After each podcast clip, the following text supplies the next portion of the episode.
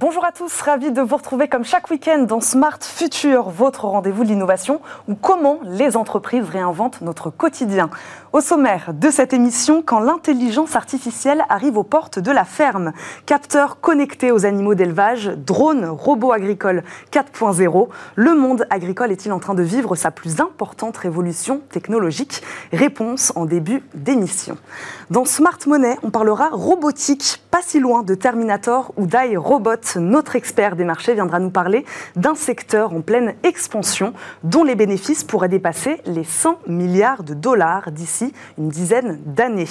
Enfin, ne vous étonnez pas si vous voyez au-dessus de vos têtes des taxis volants. Les premiers essais sont prévus euh, cet été dans la capitale. Nos deux invités nous diront si oui ou non, leur déploiement reste alors un mythe ou deviendra réalité. Mais tout de suite, on parle de fermes connectées sur Bismart.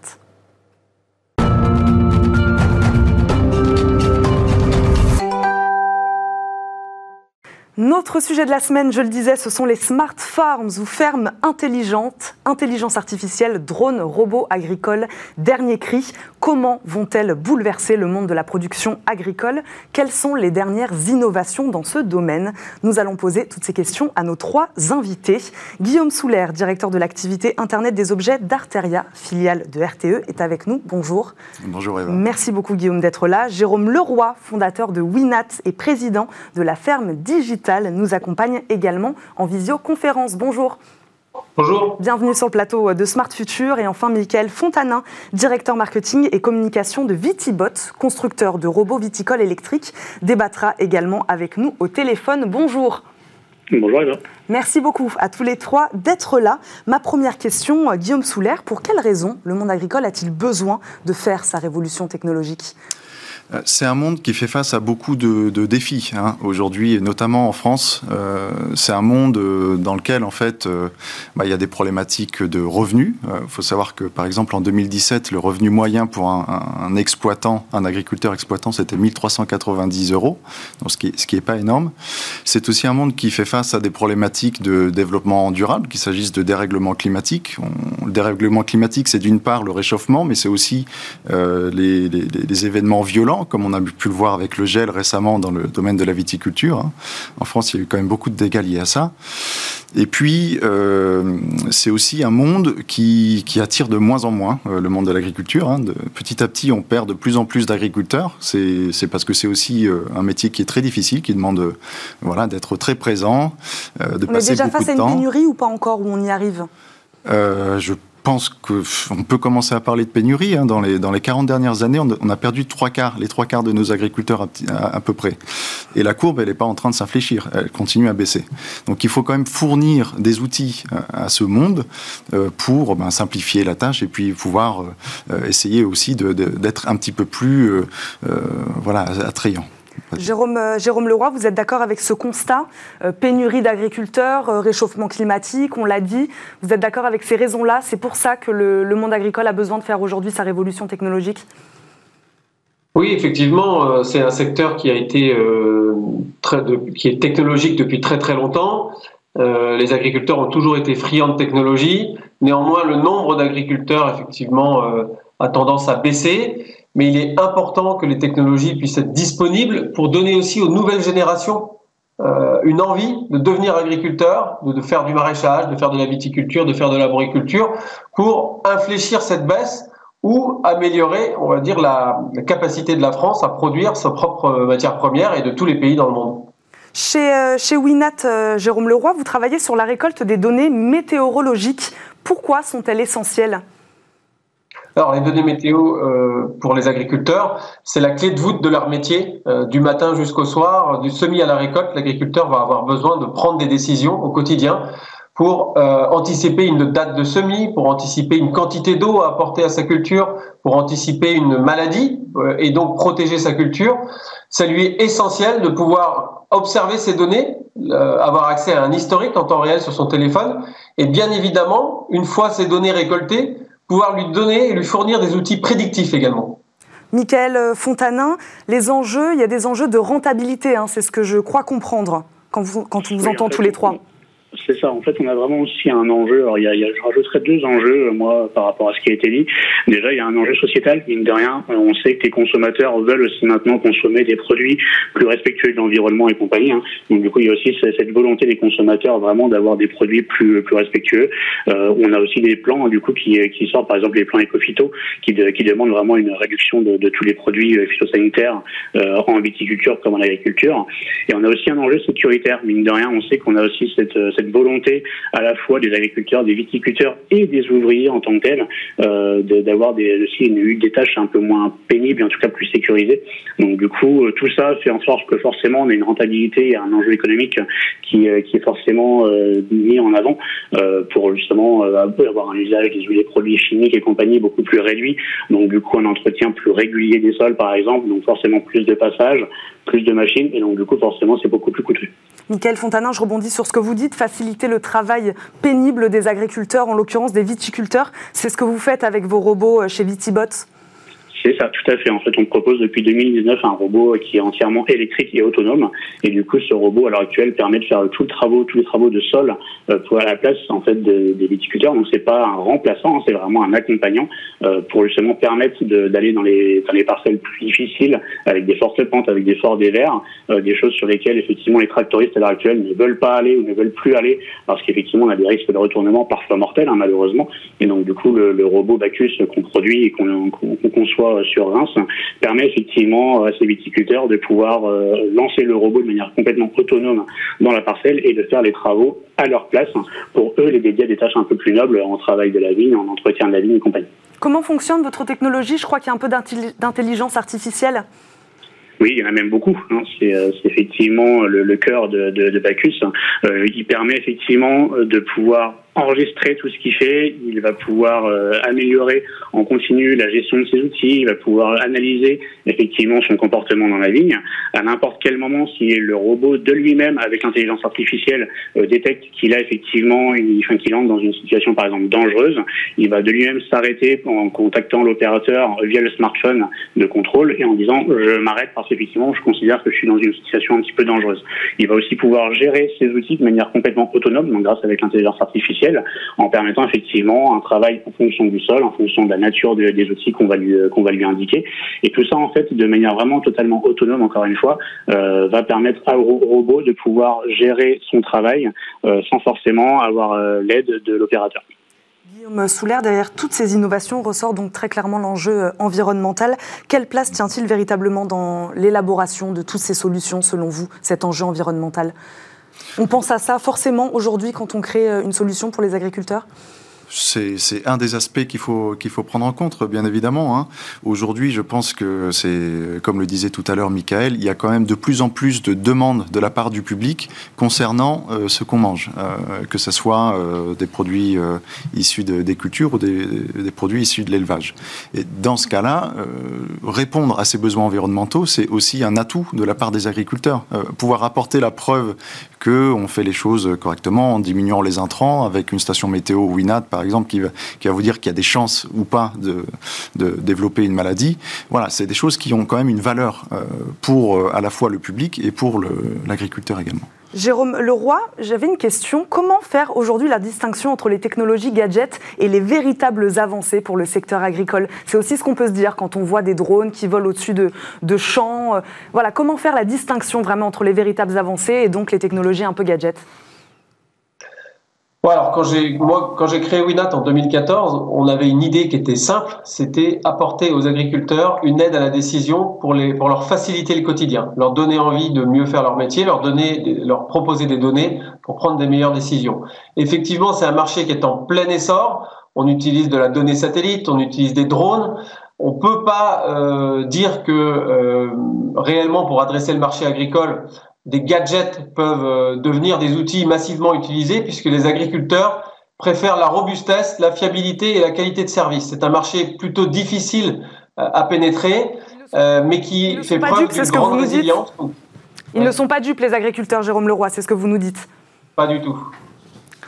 Est-ce que vous parlez donc d'informations, évidemment, de données? L'agriculteur manque aujourd'hui de beaucoup d'informations, selon vous, Jérôme, Jérôme Leroy, pardon? Alors, on peut pas dire qu'il manque d'informations. Ça fait une quinzaine d'années, une vingtaine d'années que la, ferme est, productrice d'une grande source de données. Ce qui est, le, ce qui est plus difficile, c'est qu'effectivement le métier se complexifie, le métier de chef d'entreprise agricole se complexifie.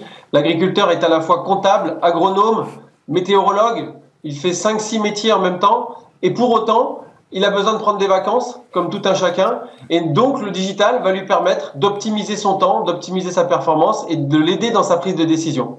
Guillaume Souler, selon vous, l'agriculteur est-il prêt à recevoir autant d'informations que vont lui donner euh, ce type d'outils, de capteurs GPS, de drones? Il, est prêt à partir du moment où on lui donne les outils pour les interpréter, ces données. Hein. Euh, Jérôme le disait, ça fait 15 ans qu'aujourd'hui, il y a déjà de plus en plus de systèmes qui sont connectés. Le premier outil qui est connecté dans une ferme, bien souvent, c'est le tracteur qui produit, euh, je ne sais pas, des, des, mégaoctets, des centaines de mégaoctets, voire des gigaoctets de données.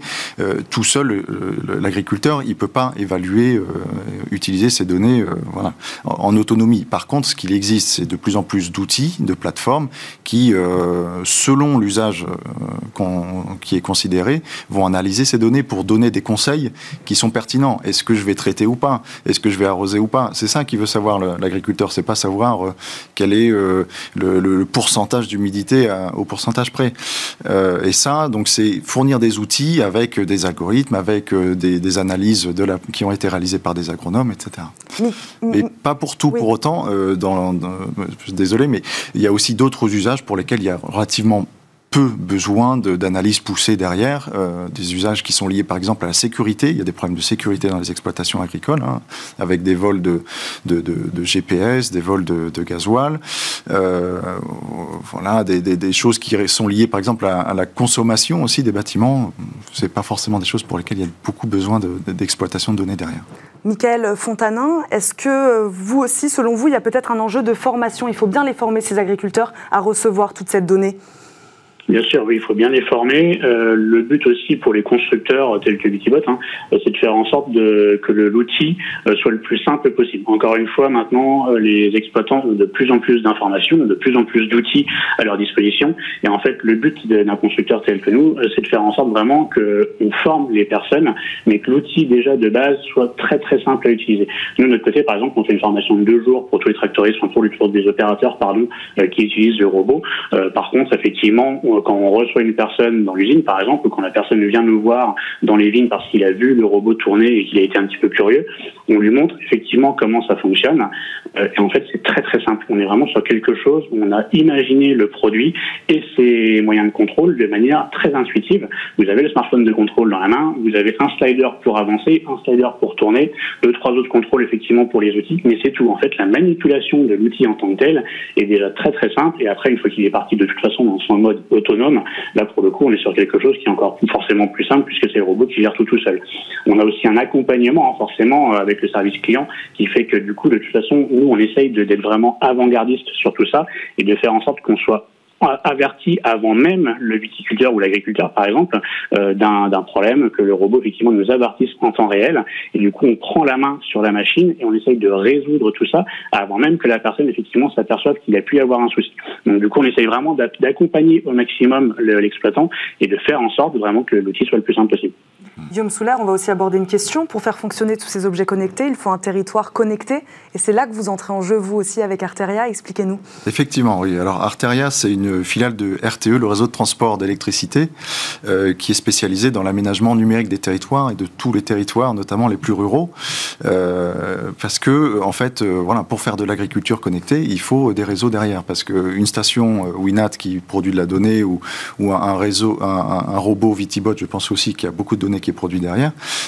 L'idéal, c'est de faire remonter cette donnée pour éventuellement voilà, les, afficher sur une, sur une application, sur un tableau de bord, etc. Et nous, notre métier, c'est avant tout d'être opérateur de ces territoires euh, voilà, un petit peu plus ruraux qui sont souvent délaissés par les opérateurs classiques. On parle beaucoup de zones blanches. Tout à fait. Les zones blanches dans la 3G, 4G, ça existe, mais pas que dans ces technologies-là. Hein. Le très haut débit, quand il faut accéder à des outils, des outils d'aide à la décision, bah, il faut un Internet haut débit. Et puis, pour connecter euh, les objets, euh, voilà, qui souvent avec euh, donc des réseaux bas débit, puisque nous on est spécialisé dans les réseaux bas débit sur la, partie IoT. Il faut aussi des antennes qui vont être en capacité de communiquer avec ces objets qui souvent fonctionnent par pile. C'est aussi l'intérêt de, ces nouveaux réseaux-là.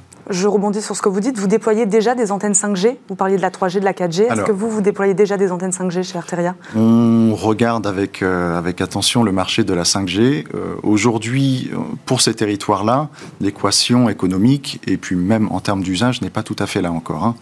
Euh, puisque même par rapport à un site 3G, 4G, les technologies dont on parle, bas débit, nous on s'appuie sur le LoRa, mais voilà, le, le concurrent le plus connu c'est Sigfox, c'est des technologies qui coûtent relativement peu à déployer. Hein. Il y a peut-être un facteur 10 dans les coûts de déploiement. Donc, avant de voir arriver la 5G, donc la génération d'après dans, dans les territoires ruraux, on a encore un petit peu de temps. Jérôme Leroy, on disait tout à l'heure que les agriculteurs, en tout cas, euh, ont les connaissances, selon vous, nécessaires pour manier des technologies euh, peut-être des fois euh, assez, assez précises. Ont-ils les moyens aujourd'hui aussi pour d'aussi lourds investissements? Alors moi j'aime beaucoup euh, les, remarques euh, de, mes, deux acolytes, euh, notamment sur le confort et, la manière, la facilité d'utilisation des outils qu'on doit leur apporter. nous c'est exactement ce qu'on fait chez Winat. Je pense qu'il y a un sujet d'accessibilité effectivement des technologies pour les agriculteurs. je pense que l'agriculture, notamment pour les aléas climatiques, pour les agroéquipements, on a vu que le plan France Relance a quand même permis euh, d'aider les agriculteurs à s'équiper d'outils permettant de lutter contre les aléas climatiques ou encore de moderniser leur parc euh, machine. Euh, pour un agriculteur qui a un projet et qui a une vision, je pense que c'est pas aujourd'hui un sujet de pouvoir investir pour les dix prochaines années dans les bonnes technologies en, en, se servant de ces réseaux de conseils qui l'aide à prendre euh, le bon choix en fonction de sa terre, en fonction de son sol, en fonction de son objectif de rendement, en fonction de ses clients euh, potentiels qui ont aussi eux-mêmes des attentes. Michael Fontanin, vous êtes d'accord avec ça euh, L'agriculteur reçoit de toute manière plutôt positivement la technologie, peu importe si elle, si elle a un coût élevé, parce qu'il sait qu'il en a besoin, c'est un investissement pour l'avenir? Oui, c'est tout à fait ça. En fait, euh, quand, quand on voit effectivement là un petit peu toutes les euh, toutes les solutions qui peuvent émerger sur le marché, euh, les agriculteurs et même les viticulteurs à l'heure actuelle sont soit, enfin, nous on a un client par exemple qui parlait soit de revenir au labour, donc avec les chevaux, soit effectivement de partir sur une technologie complètement innovante telle que le Bacchus. Donc effectivement, on voit bien hein, que les, les, personnes ont besoin de cet investissement euh, et ont besoin de le faire. Encore une fois, par tous les enjeux qu'on a cités au début d'émission. Et donc du coup, de toute façon, clairement, avec les plans de relance tels qu'on l'a cité ou autres on a les PCAE qui existent aussi sur certaines régions. Voilà, il y a des aides qui existent pour effectivement investir. Euh, les CUMA, par exemple, aussi euh, peuvent permettre euh, d'investir de manière collective sur une solution. Alors c'est pas forcément l'idéal, hein, encore une fois, on le, on le, sait bien, mais il y a quand même des aides, il y a quand même des solutions qui permettent d'investir sur ce genre de technologie. Tout à fait. Guillaume Souler, 10 secondes sur cet enjeu financier, vous voulez réagir? Oui, je voulais juste dire que le coût, de toute façon, il s'étudie euh, par rapport à un retour sur investissement. Et le retour sur investissement, il, y en a. Euh, la station météo, ça coûte de l'argent d'aller euh, traiter avec des pesticides. passer du temps, c'est aussi voilà, un retour sur investissement pour économiser du temps. Merci beaucoup à tous les trois de nous avoir éclairés sur ces nouvelles formes d'agriculture. On continue à parler d'ailleurs d'agriculture du futur avec Olivia Hieré-Dobré. C'est Horizon 2040.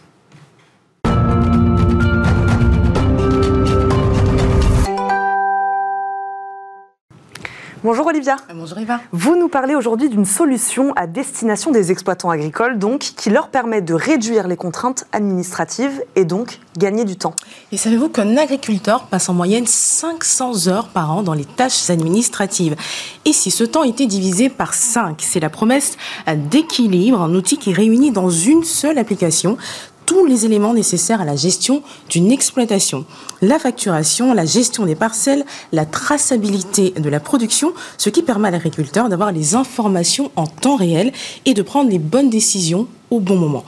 Le logiciel limite aussi la ressaisie des données. Elles vont être enregistrées dès la première fois dans tous les modules de logiciel où elles ont un intérêt. Alors dites-nous comment ça marche concrètement. Eh bien par exemple, Eva, si je suis un agriculteur, aujourd'hui je décide de travailler sur telle parcelle. J'entre l'information dans le logiciel ainsi que le pourcentage de la parcelle travaillée, la durée, le type de tracteur, la quantité de produits utilisés. il y a même des indicateurs qui m'aident à ne pas dépasser les doses et éviter les mélanges non autorisés lors d'une pulvérisation par exemple. Un cahier de culture est ensuite créé en ligne à partir de toutes ces interventions. Il faut savoir que ce compte-rendu est important parce qu'il est exigible pour obtenir des aides de la PAC. Il permet donc aux agriculteurs éligibles eh bien, de se mettre en conformité. Et puis, si je suis un éleveur, je peux enregistrer les données sanitaires de mon troupeau, ce qui permettra de repérer des affections récurrentes pour telle ou telle lignée euh, d'animaux et un, un historique qui sera facile à consulter pour des besoins ultérieurs. Cet outil, Olivia, permet aussi de maîtriser la rentabilité d'une exploitation. En effet, les données techniques et agronomiques sont croisées avec les factures d'achat et de vente.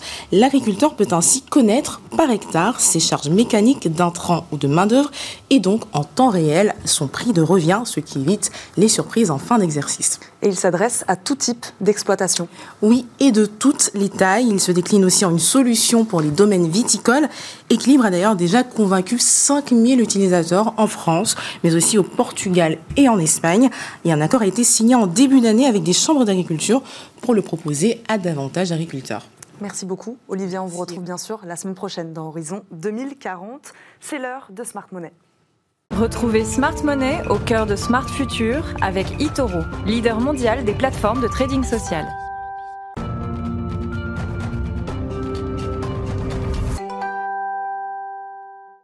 Smart Money, comme chaque semaine, on décortique avec notre expert les placements d'avenir. Aujourd'hui, on parle d'un secteur en pleine expansion, celui de la robotique. Bonjour David Derry. Bonjour. Dites-nous tout. Bah, quand on parle de robotique, en général, les premières images qui nous viennent en tête, c'est souvent celles des films américains hein, comme euh, Terminator ou euh, iRobot. Mais euh, la robotique, c'est quand même un terme assez large. Quand on parle de robotique, on désigne en fait toutes les machines qui sont un mélange d'informatique, d'électronique et de mécanique et qui vont en fait effectuer automatiquement des, des tâches bien précises pour lesquelles ils sont conçus. Donc euh, on voit aujourd'hui que derrière la robotique, il y a un énormément de, de champs d'application. hein. Par exemple, on, on peut penser au domaine militaire, au domaine scientifique, au domaine industriel. Et donc il y a énormément de champs d'application pour la robotique. Et quelle taille a ce marché exactement? Donc c'est un marché qui est quand même assez gros. C'est un marché qui est en constante évolution depuis plusieurs années. En 2019, le marché de la robotique est représenté à environ 40 milliards de, de dollars américains. Et il y avait environ euh, 2,7 millions d'unités de robots industriels installés à peu près euh, partout dans le monde. Et en 2027, c'est un marché qui devrait être estimé à 100 milliards de dollars.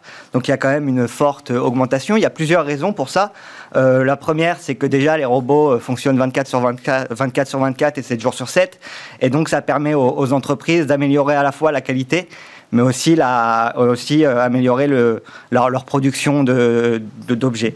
Et puis en plus euh, de ça, euh, aujourd'hui on voit que les, les machines, en plus de pouvoir communiquer entre elles, elles sont de moins en moins chères à installer, de plus en plus faciles à utiliser pour, pour le reste des entreprises. Donc c'est pour ça qu'il y a beaucoup de croissance. Quels sont les principaux acteurs de ce marché, David? Alors quand on parle de robotique, il faut euh, différencier deux choses, la robotique industrielle et la robotique de, de service. Donc quand on parle de robotique industrielle, on va penser à des, acteurs comme euh, euh, Rockwell Automation par exemple, ou ABB qui sont les deux plus gros acteurs dans la robotique industrielle.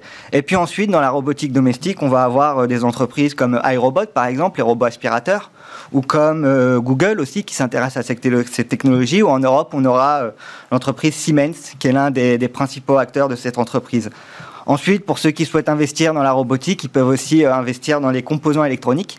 Alors là, malheureusement, euh, Arduino et Raspberry Pi ne sont, sont pas listés, mais il y a des boîtes comme par exemple Nvidia, comme euh, Qualcomm ou comme AMD qui s'intéressent à cette technologie. Et puis ensuite, pour ceux qui le souhaitent, ils peuvent aussi investir par exemple dans des ETF, comme euh, ARCU par exemple, qui est un ETF euh, sur la robotique. Il faut quand même faire attention car sur ce secteur, la réglementation est assez stricte, David. Exactement. Alors, euh, quand on parle de robotique en général, euh, et qu'on parle de réglementation dans la robotique, la première chose qui est en tête aux fans de robotique, c'est les trois lois qui ont été écrites par euh, Isaac Asimov. Et donc, c'est sur ces trois lois qu'aujourd'hui, la Commission européenne et le reste des, agences internationales réfléchissent. hein. Euh, ce qui est intéressant avec la robotique et ce qui est aussi compliqué avec la réglementation de la robotique, c'est qu'elle euh, interfère avec plusieurs autres euh, domaines. hein. Par exemple, elle interfère avec l'intelligence artificielle, avec les données personnelles ou avec le respect de la vie privée. Puis il y a différentes sortes de robots aussi. Donc par exemple, il y a les drones il y a des robots euh, médicinaux qui euh, justement nécessitent une réglementation euh, adaptée. Et donc il est vraiment aujourd'hui important pour avoir une réglementation en place euh, que les qu'il y ait une collaboration internationale et que la collaboration internationale décide de mettre en place des, des normes d'éthique et de sécurité très importantes. Enfin, vous êtes persuadé donc qu'il s'agit d'un marché en pleine expansion en, effet, hein, euh, donc comme on le voyait, c'est un marché qui devrait doubler d'ici à, 10 ans pour dépasser justement les, 100 milliards de, dollars. Puis on voit que la robotique évolue, hein, les machines sont de plus en plus intelligentes et il y en a de, plus en plus. Et puis il y a un autre facteur aussi qui est aussi important et qui devrait avoir un, rôle positif sur l'industrie de la, robotique, c'est l'investissement massif des, États qui devrait arriver hein, avec la modernisation justement de, des infrastructures nécessaires. Euh, il y a plusieurs États aujourd'hui, comme la Chine notamment, qui pensent à investir massivement dans le domaine de de la robotique. Et donc, ça pourrait être un catalyseur assez intéressant pour, pour l'industrie sur le long terme. Merci beaucoup, David Derry. À la semaine prochaine dans Smart Future. On passe tout de suite à notre rubrique Smart Connect. Retrouvez Smart Connect au cœur de Smart Future en partenariat avec Cdiscount.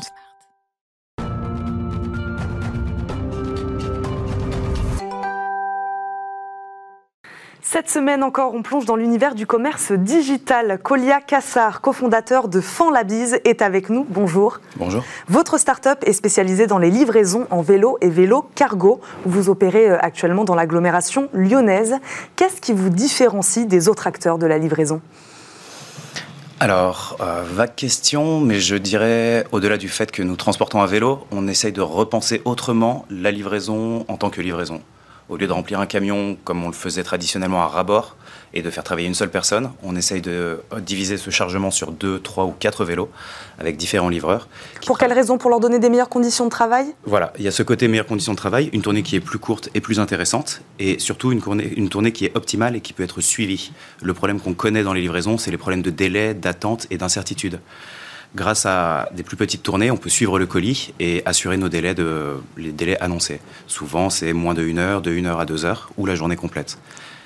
Quel type de produits transportez-vous, dites-nous? Alors, de la lettre jusqu'à la machine à laver, au four, on s'équipe, enfin, on est monté en gamme d'une certaine manière. Parce que la Dans un vélo cargo, vous arrivez à, caler une machine à laver? Voilà, alors pas vraiment dans le vélo cargo, mais à l'arrière, on a des remorques qui sont développées par des Bretons, qui sont très très bien conçus. Et du coup, la technologie nous aide justement à, avancer et à décarboner un petit peu les livraisons.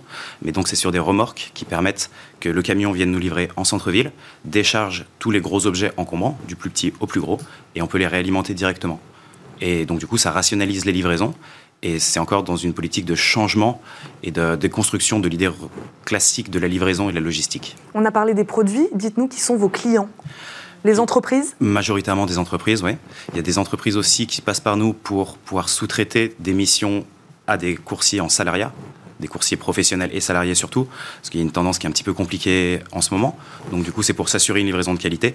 Et donc voilà, majoritairement du professionnel, le particulier, enfin on peut livrer du B2B2C, donc aller récupérer euh, dans un grand magasin d'électroménager et pouvoir livrer au client final directement. Petite question, je rebondis sur ce que vous dites. Vous disiez que c'était un peu particulier ou un peu difficile en ce moment. Comment vous avez euh, vécu cette période de pandémie? Ah bah nous, du coup, on a eu très peur, parce qu'on travaillait beaucoup avec de la restauration, mais pas tout à fait comme les modèles des grosses entreprises de la food tech, mais plutôt comme du traiteur de plateau repas. Et donc, 60% euh, de nos prestataires, l'année dernière, nous ont un peu abandonnés. Donc, on a dû pivoter et trouver bah, c'était assez simple finalement, tout le monde avait besoin de livraison. Et donc on a réussi à, conclure le bilan avec un chiffre d'affaires positif malgré le Covid. Donc c'était assez difficile, mais ça s'est bien passé.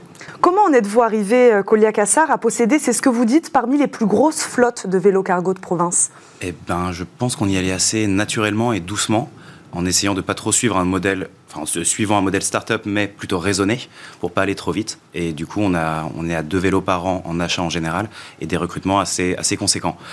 Bah, nous, on a juste répondu aux besoins des consommateurs et de la ville, donc du coup, qui sont toujours croissants en livraison calme, décarbonée.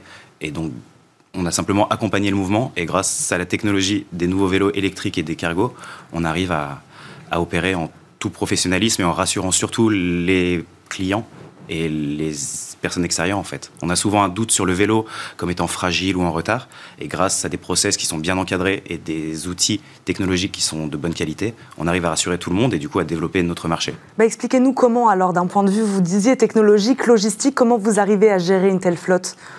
Eh ben, en s'entourant de, bonnes personnes. Du coup, notre structure, on a créé à deux, et maintenant on est six dans l'équipe encadrante. Donc, on arrive à horizontaliser les prises de décision et à sensibiliser aussi les livreurs à toutes les missions de l'entreprise, donc à les faire évoluer en interne. Donc ils sont professionnalisés, ils se professionnalisent, pardon, et ils sont en plus plus responsables de leur cargaison.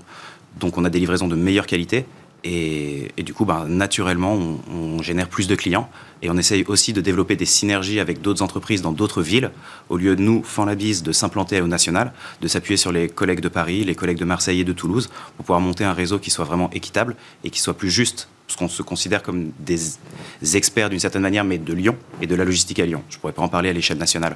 Donc on aime bien ces, amitiés et ces partages de savoir horizontaux. Il y a une vraie culture du management, en tout cas, dans votre entreprise. Voilà. Et c'est vraiment ce côté-là, de, se mettre à la place du livreur, parce qu'on était livreur avant eux, donc on n'impose pas des choses qui ne sont pas imposables, et on consulte vraiment tout le monde pour pouvoir pour faire en sorte que l'émission se passe le mieux possible. Et c'est nos clients, les premiers finalement, qui nous remercient et qui nous sollicitent à nouveau et qui nous recommandent auprès de leurs pairs. Et c'est ce qui est, je pense, le levier de développement qui, a, qui nous a touchés. Merci beaucoup, Colia Cassard, d'avoir été avec nous. Je le rappelle, vous êtes cofondateur de Fan la Bise. C'est déjà la fin de cette première partie d'émission. On marque une courte pause et on se retrouve tout de suite avec un débat passionnant autour des taxis volants. A tout de suite.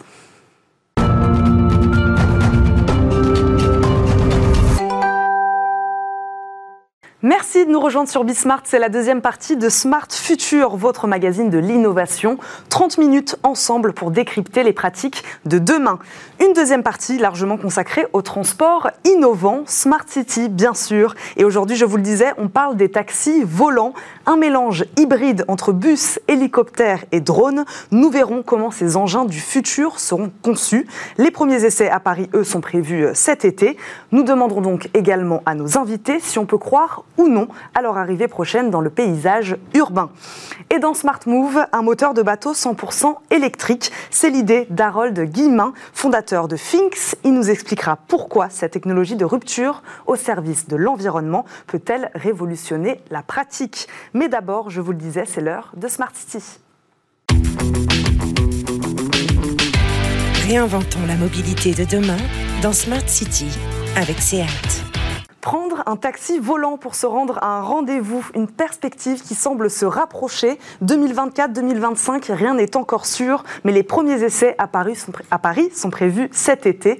Pour en parler, des partenaires sélectionnés pour ces tests, Thibaut Baldivia, cofondateur de la start-up Ascendance Flight Technologies, est avec nous. Bonjour, ravi de vous accueillir sur notre plateau. Rebecca Moreau, directrice d'HeliFirst, compagnie d'hélicoptères spécialisée dans le transport de passagers, est également avec nous. Bonjour. Bonjour. Merci à tous les deux d'être là, d'être venus nous éclairer hein, sur ce moyen de transport très futuriste. Alors, taxi volant, ça va être ma première question. On rentre dans le vif du sujet. Nous sommes passés du mythe à la réalité, euh, Thibaut Baldivia. Alors oui, c'est quelque chose qu'on prépare, donc on n'est plus du tout dans le futur. Là, c'est plus une question de si, c'est une question de, quand. Après, taxi volant, ça va, ça va au-delà. En fait, on, ce qu'on parle, en fait, on parle de nouvelles mobilités aériennes, et ça englobe un, tout, tout un pan. Donc effectivement, tout ce qui est le lien dans les villes, le lien avec les villes, on en reparlera. Je pense que Rebecca aura un, avis sur la question. Mais aussi tout ce qui est le transport euh, régional finalement. Euh, pouvoir toucher avec de l'aérien et un aérien qui est durable euh, des communautés qui sont un petit peu plus éloignées, qui sont peut-être moins bien desservies aujourd'hui, et donc avoir vraiment un complément de mobilité sur, sur ces segments qui se retrouvent aussi aujourd'hui autour des villes et sur du régional. Rebecca Moreau, j'imagine que vous êtes d'accord avec ça. La question, c'est quand? Là, on en est sûr c'est juste le camp bah, Le camp, c'est un petit peu euh, prématuré pour le dire, puisqu'on y travaille tous ensemble. On est dans un consortium avec Thibault, euh, de, avec Choose Paris Region. On est plusieurs acteurs. Donc, il y a les concepteurs de eVTOL, dont fait partie à Sudden Flight. Moi, je suis euh, dans ce dispositif un réel opérateur qui exploite au jour d'aujourd'hui en tant que compagnie aérienne d'hélicoptères à l'héliport de Paris. Donc, moi, je sais le, besoin du client. Vous êtes déjà dans le ciel parisien Moi, je suis déjà dans le ciel parisien. J'opère tous les jours et je passe mon temps à, à demander la permission de pouvoir voler parce que c'est un petit peu complexe, justement, comme vous le disiez, justement, dans des zones urbaines. Mais je suis convaincue, comme Thibault, qu'effectivement, euh, ce, ce, moyen de transport de demain est vital pour justement donner plus de fluidité aux agglomérations, aux technopoles, permettre des déplacements qui sont un petit peu compliqués aujourd'hui, euh, de les justement de de permettre aux gens de pouvoir se déplacer plus facilement grâce au eVTOL de demain.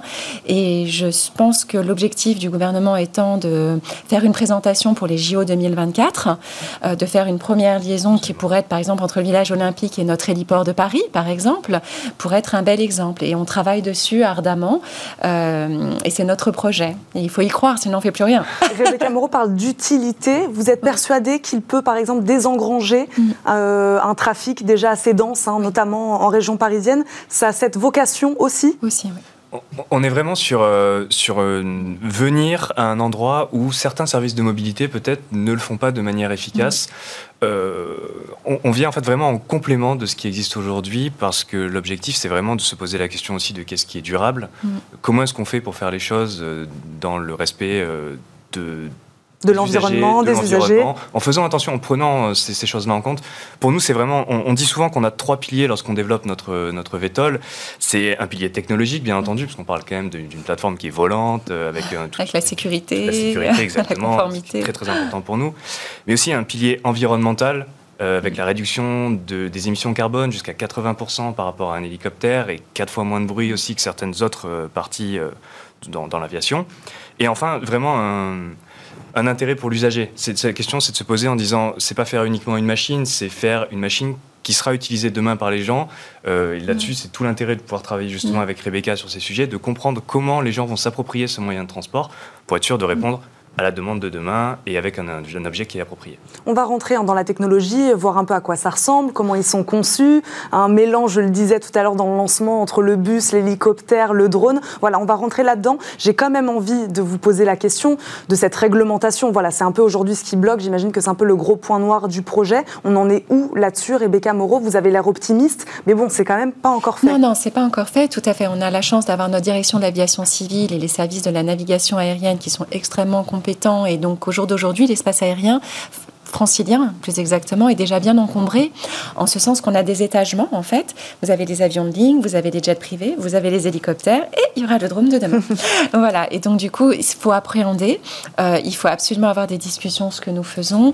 Euh, tout est en cours.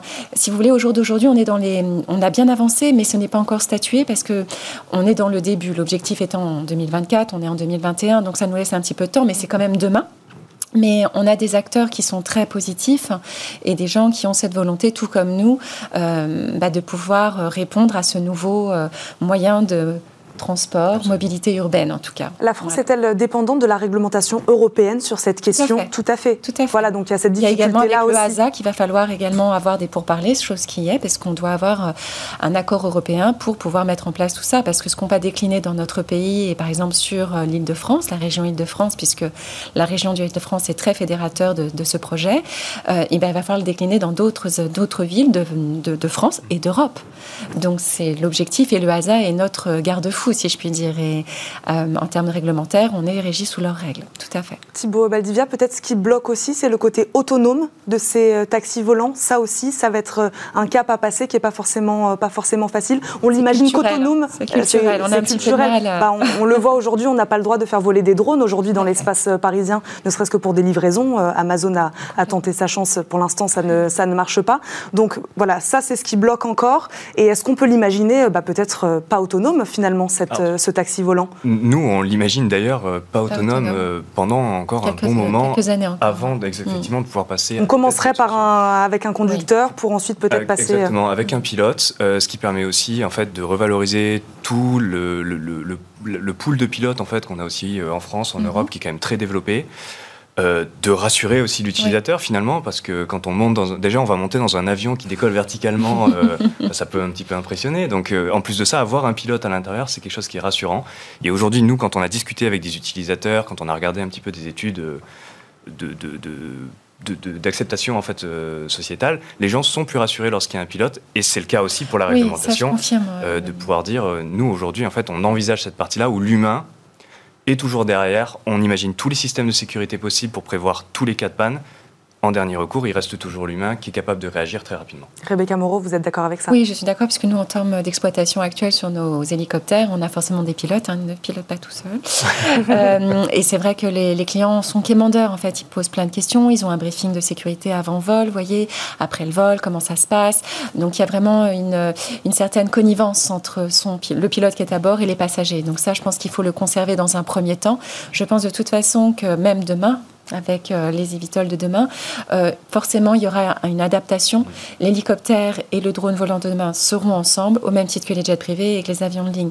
Donc, il faudra avoir une cohabitation. Mais une fois de plus, euh, c'est ça qui est passionnant, c'est un échange. Ça va être une communication et de bien cadrer, en fait. Ça, ça va être très important, surtout aéronautiquement, tous les aspects sécurité et conformité, pour faire ça vraiment dans un sens qui soit celui toujours pareil, qui est le client de demain et l'utilisateur de demain. Expliquez-nous comment Elifer s'est greffé au projet. Oui, bien sûr. comment ils ont fait et pourquoi ils ont fait appel à vous. On s'en doute un peu, hein, comme vous volez déjà, comme vous le disiez, au-dessus du, de l'espace aérien parisien. Mais expliquez-nous comment vous êtes arrivé sur ce projet-là. Ben, en fait, euh, c'est hum, Aéroport de Paris qui fait partie du consortium de Choose Paris Region qui est venu nous chercher parce que il y a quelques années, il y a plus de 20 ans de ça, dans les années 1980, nous étions les pionniers. On a déjà, nous, créé des vraies lignes régulières en hélicoptère en Ile-de-France. On avait créé donc euh, la ligne entre euh, l'héliport de Paris et les aéroports de Roissy-Charles de Gaulle et d'Orly, entre l'héliport de Paris et le Business Center de la Défense, où on avait, on avait créé donc une, drop zone où on pouvait se poser, qui est maintenant l'autoroute A14. Et on avait également créé dans le sud de la région parisienne, à Évry, puisqu'il y avait une technopole avec plusieurs grandes entreprises. On, les emmenait donc entre l'héliport de Paris ou les aéroports jusqu'à ce centre. Et on transportait quand même plus de 65 000 passagers par an. Donc on a vraiment cette notion de ligne. Donc on, on sait faire. On sait également le commercialiser. Et en fait, on avait commercialisé ça avec Air France, puisque euh, on a un réseau mondial de distribution euh, de réservations en ligne dans le monde entier avec les codes IATA, qui sont des codes d'agences de, voyage dans les systèmes informatiques. Et c'est donc ils sont venus pour nous chercher pour cette expérience et cette expertise, et également parce qu'au jour d'aujourd'hui, je suis la seule compagnie sur l'héliport de Paris, euh, compagnie aérienne qui exploite des vrais aéronefs et qui a vraiment une vraie utilisation avec des utilisateurs réels. On comprend l'intérêt de vous avoir de vous avoir euh, Rebecca Moreau. Comment on l'a compris Donc il y a vraiment beaucoup d'acteurs, une multitude d'acteurs sur, euh, mm. sur ce projet-là. Comment on travaille tous ensemble, euh, Thibaut Baldivia, avec des grands acteurs comme Aéroport de Paris ou des plus petites startups comme vous Comment tout ce mélange se fait? Bah, Justement, en fait, c'est au travers du consortium mm. qu'on rencontre d'autres acteurs. C'est au travers du consortium, enfin même si on discutait déjà un petit peu avant, qu'on on a pu rapprocher en fait nos deux sociétés pour pouvoir travailler ensemble et préparer justement tous ces aspects parce que mm. on, est finalement très très complémentaires. Et nous, notre croyance, c'est vraiment de dire euh, personne ne va réussir à pousser ce nouveau marché de la mobilité aérienne innovante seul. Personne n'a les épaules suffisamment larges. Donc en fait, ce consortium, finalement, il, est là pour ça. C'est on a un, territoire industriel en fait en France et particulièrement dans l'aviation innovante et électrique qui est très riche. Qui a été impacté pendant la crise, mais qui est quand même très riche. Qui, reste très riche et qui était longtemps en avance d'ailleurs. Hein, des présentations des Américains, euh, mm. il y a quelques années encore, citaient l'Europe et particulièrement la France en exemple. Donc maintenant qu'on avait ce, terreau-là, si je peux dire, ça a été comment est-ce qu'on fait pour mm. pouvoir en fait faire travailler les gens ensemble et vraiment pousser cette industrie, euh, structurer cette industrie en France pour qu'on soit sûr de faire en sorte que la France demain soit présente, mm. continue d'être présent finalement sur ce nouveau marché aéronautique. Je vais vous poser la même question que j'ai posée à Rebecca Moreau. Comment vous êtes arrivé sur le projet? Je sais qu'avec Flight, Ascendance Flight Technology, pardon, vous bossez sur un, avion hybride à décollage vertical. J'imagine que c'est là où on a vu le point commun euh, avec le taxi volant. Euh, qu'est-ce qu'ils ont cherché avec, euh, avec votre start-up? Bah, En fait, nous, on est en discussion avec ADP. Ça fait maintenant trois ans qu'on travaille avec eux. On, développe donc des solutions pour décarboner l'aviation au sens large, donc par exemple des moteurs aussi qui permettront d'être installés demain dans les aéronefs euh, plus conventionnels. Mais notre premier produit reste quand même cet avion, donc justement VTOL à décollage et atterrissage vertical, qui permet de faire les missions que finalement recherche euh, le consortium euh, avec Choose Paris Region, ADP, donc Réinventaire Mobility au niveau de l'île de France. Donc des liaisons vers les, les régions, enfin des liaisons régionales, si je peux dire, en fait, en dehors de la ville, notre produit et la spécificité de sa propulsion hybride électrique permet justement de réaliser en termes de performance ce genre de trajet. Et donc c'est la raison pour laquelle, en plus d'être un des seuls acteurs français sur le VTOL, en tant que constructeur, j'entends, pardon, qui nous a poussé en fait à rejoindre ce consortium. On entend électrique, on entend hydrogène. À quelle énergie vont tourner ces, ces futurs taxis volants? Non, mais c'est vrai, j'imagine que, en plus, vous parlez d'enjeux environnementaux. Je pense que c'est une question aussi un peu fondamentale. Dites-nous, Thibaut Valdivia, est-ce qu'on sait déjà? Alors, nous, en fait, pour nous, l'hydrogène, c'est vraiment euh, la direction à prendre.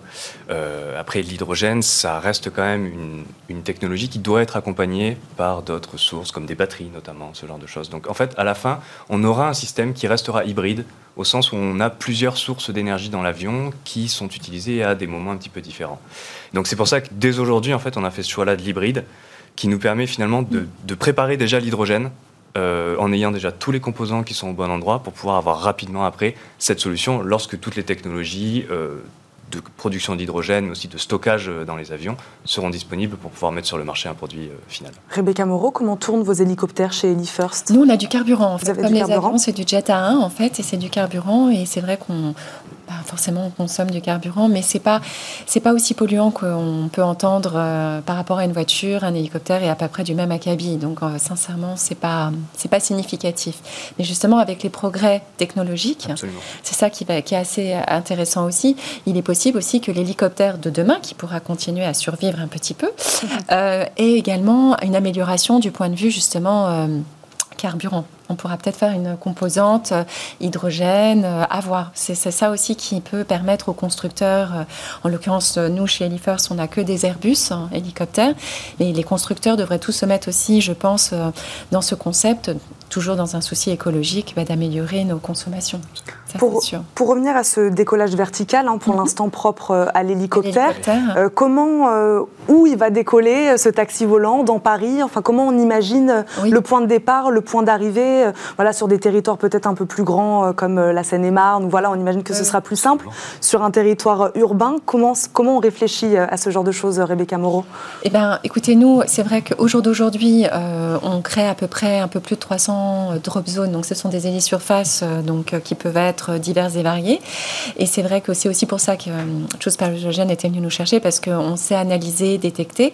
Mais l'idée, c'est vrai, ce serait de, pour désengorger, pour améliorer, fluidifier, ce serait de mettre des, verticales héliports en haut des toits des immeubles, vous voyez, par exemple. Se servir des toits de Paris bah, Il faudrait les aménager parce qu'au jour d'aujourd'hui, ce n'est pas forcément le cas.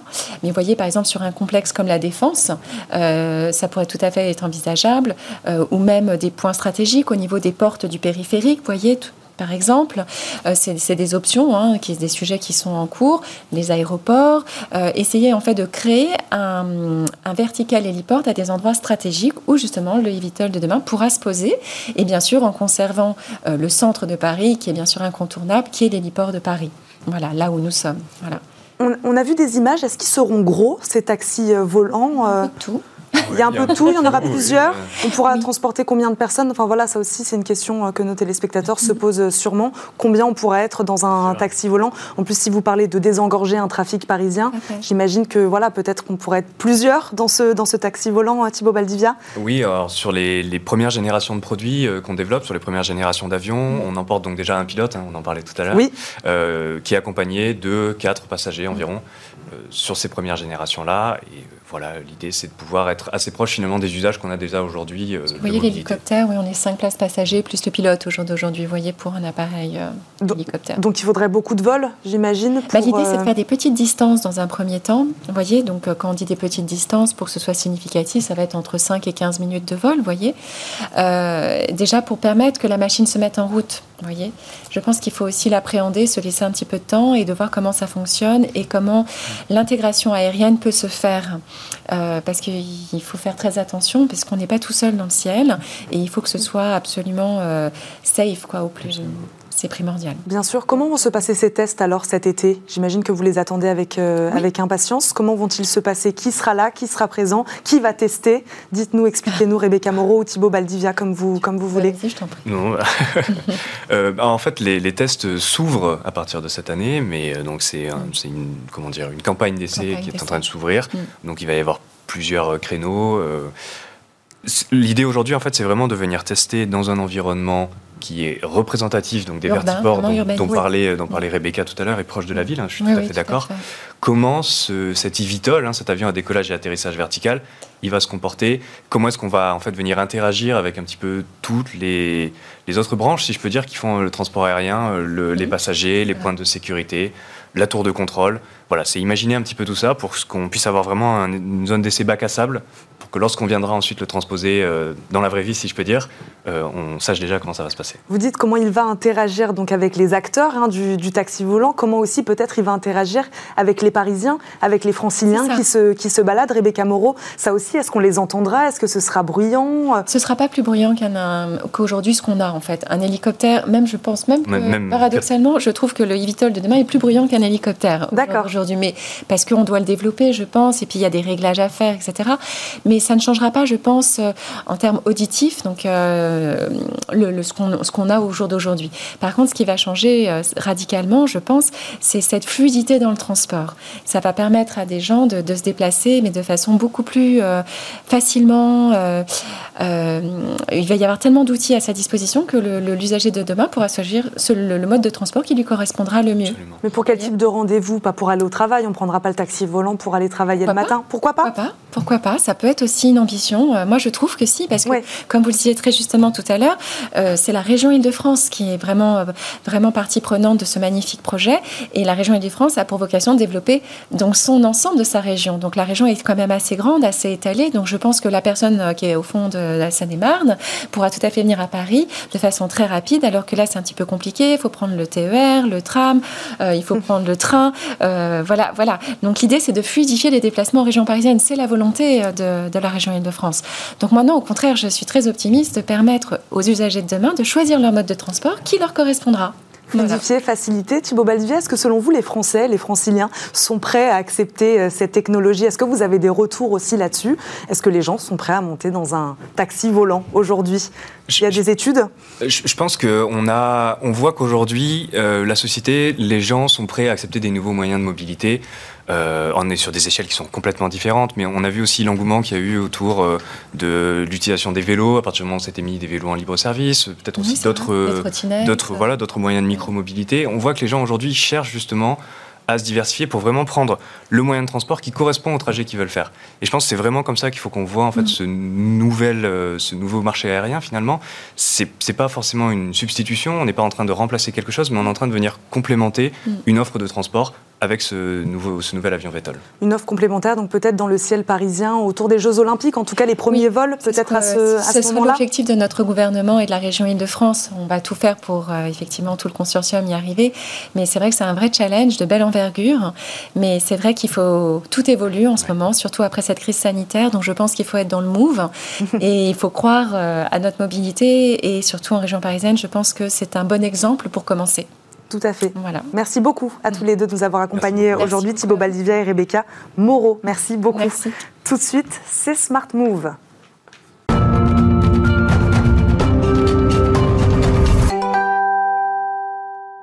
Dans Smart Move, aujourd'hui, Harold Guillemin, fondateur de Phoenix, spécialiste des moteurs de bateau 100% électriques, est notre invité. Bonjour. Bonjour Eva. Bienvenue sur le plateau de Smart Future. Merci beaucoup. Un moteur de bateau électrique, qu'est-ce que ça signifie? Il n'y a donc pas d'hélice, c'est ça? Tout à fait. Nous faisons en fait chez Phoenix des moteurs de bateau à nageoire. On remplace l'hélice par une membrane qui ondule comme une nageoire de poisson et qui permet une économie d'énergie. En fait, on ne mixe pas le fluide comme le fait une hélice.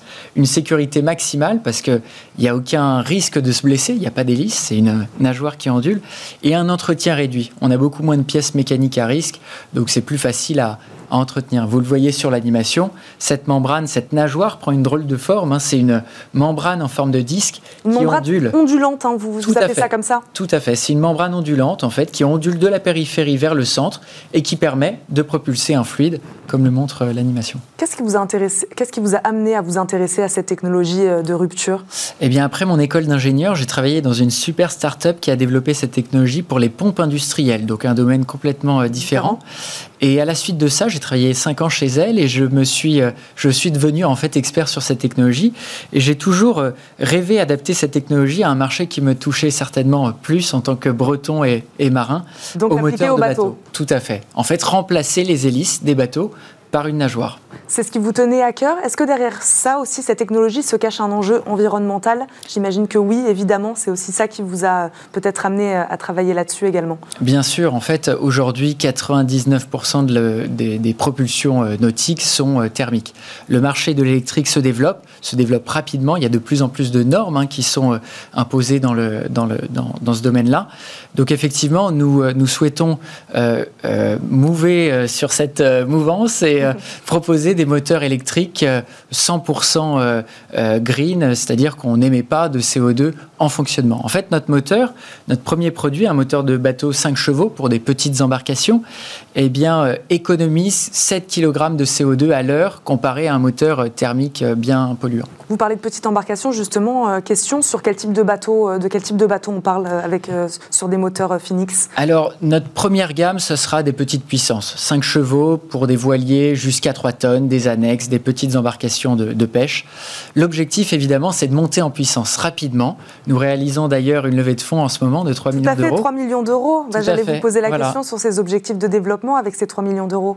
Eh bien, le but, c'est de monter en puissance, atteindre 150 chevaux, faire un 100 kW euh, électrique. Et donc toucher des bateaux euh, plus, grands. plus, grands. Voilà, pour euh, des, des, je dirais, du, sport nautique, des bateaux de plus grande puissance avec 10, 15 personnes et pouvoir ainsi vraiment réduire l'impact environnemental de nos moteurs thermiques on perd de l'impact environnemental, est-ce qu'on gagne aussi en efficacité? J'imagine que les propriétaires de bateaux vont aussi euh, rechercher ça, une efficacité, une rentabilité. Oui, si vous voulez, cette membrane, en fait, ne mixe pas le fluide comme le fait une hélice. Donc on, on économise en énergie à ce niveau-là. Ça a été prouvé dans les pompes industrielles. On espère pouvoir le prouver également dans les, dans les moteurs de bateaux. Aujourd'hui, la start-up est assez jeune, on a deux ans euh, à peine. Donc on développe notre premier produit, mais vous l'aurez compris, on montera euh, rapidement en puissance. Vous allez monter en, puissance. Je crois, on parlait tout à l'heure de nageoires, hein. je crois que vous êtes passionné de biomimétisme. De quel vivant vous êtes-vous inspiré donc pour cette, euh, pour cette technologie? Eh bien, je dirais tout simplement du, dauphin. En fait, le dauphin peut se déplacer à 60 km/h sans hélice, euh, sans un bruit. Ça, c'est assez bluffant. L'espadon peut même atteindre 110 km/h dans l'eau sans hélice. C'est complètement bluffant. Michael Phelps à côté, euh, le nageur professionnel, euh, c'est de la rigolade. Donc effectivement, on a beaucoup à apprendre de la nature. La nature, en fait, c'est la plus grande société qui n'a jamais fait faillite. Hein. 4 milliards d'évolutions euh, sur Terre et finalement, jamais de faillite. Donc, effectivement, il faut s'en inspirer pour proposer des solutions plus économe, innovante, certes, disruptive, certes, mais euh, innovante et économe pour la mobilité verte de demain. Vous avez des chercheurs, alors j'imagine, qui ont travaillé là-dessus, parce que le biomimétisme, c'est quand même euh, une technologie euh, assez précise. Oui, alors... vous avez des scientifiques qui travaillent avec vous? Oui, tout à fait. En fait, on est une petite équipe pour le moment d'ingénieurs, mais on fait appel à des experts de, du domaine. On brainstorm également avec des personnes qui viennent du monde biomimétique, où finalement, ils nous proposent des choses à il nous propose des choses à, mimer en fait de la nature pour proposer euh, une solution toujours plus euh, green. Donc euh, oui, aujourd'hui c'est beaucoup de recherche, c'est passionnant. il y a encore beaucoup à faire, mais on est sur la bonne voie. Aujourd'hui, ce produit est breveté, je crois? Tout à fait. Tout à fait. Donc, vous en êtes où alors de ce, sur ce produit-là? Alors. Oui, sur ce 5 chevaux, en fait, on est en train de le développer ici à Paris, dans le 20e. D'accord. Et également à Centrale Supélec, où nous sommes incubés. L'objectif, c'est dès cet été de pouvoir euh, donner euh, quelques moteurs à nos early adopters, euh, recueillir de l'information sur nos moteurs et puis lancer une petite série en fin d'année, dès qu'on aura clôturé notre levée de fonds, pour industrialiser et commercialiser cette belle techno. Pour l'instant, vous êtes sur un marché français ou vous souhaitez euh, également peut-être vous étendre euh, à l'Europe? Très rapidement, en fait, le marché européen des, moteurs de bateaux euh, est très intéressant. L'Italie est un grand pays, l'Allemagne également. tous les pays nordiques sont très intéressants et, ils sont, je dirais, en avance sur la motorisation électrique. Donc oui, on souhaite évidemment s'étendre rapidement. Le marché des US est également très gros. 50% hein. du marché mondial se situe là-bas. Donc il y a beaucoup à faire sur ces grands marchés. Merci beaucoup, Harold Guillemin, d'avoir été avec nous aujourd'hui, CEO et fondateur donc de Phoenix. C'est déjà la fin de cette émission. Merci à tous de nous avoir suivis. On se donne rendez-vous, bien sûr, la semaine prochaine pour un nouveau numéro de Smart Future. En attendant, je vous souhaite un excellent week-end sur Bismart.